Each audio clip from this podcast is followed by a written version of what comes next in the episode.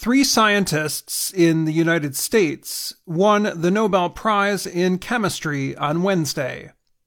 The three won for their discovery of quantum dots, a technology widely used today to make displays for electronic devices and medical imaging. The Royal Swedish Academy of Sciences awarded the prize to Moungi Bawendi of the Massachusetts Institute of Technology, Louis Brus of Columbia University in New York, and Alexei Ekimov of Nanocrystals Technology. The Academy said the three were honored for their work with particles that have unique properties and now spread their light from television screens and LED lamps. LED lights are electronic lights used all over the world, which use energy very effectively. Pernilla Wittung Stafshede, a member of the Nobel Committee that awarded the prize, said, We have displays on TVs, in your cell phone, that use quantum dots inside. Quantum dots are extremely small particles called nanoparticles. They are said to be about one ten thousandth the width of a human hair. The dots glow blue, red, green, or other colors when exposed to light. The color they give off depends on the size of the particles. Larger dots look red, and smaller dots look blue.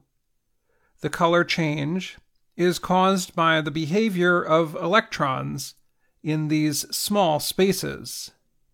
Physicists had predicted these color change properties as early as the 1930s. However, it took 50 years of research and development to control the size of quantum dots correctly. Ekimov and Brus were the early researchers of the technology. Bawendi is credited with developing the production of quantum dots being used today.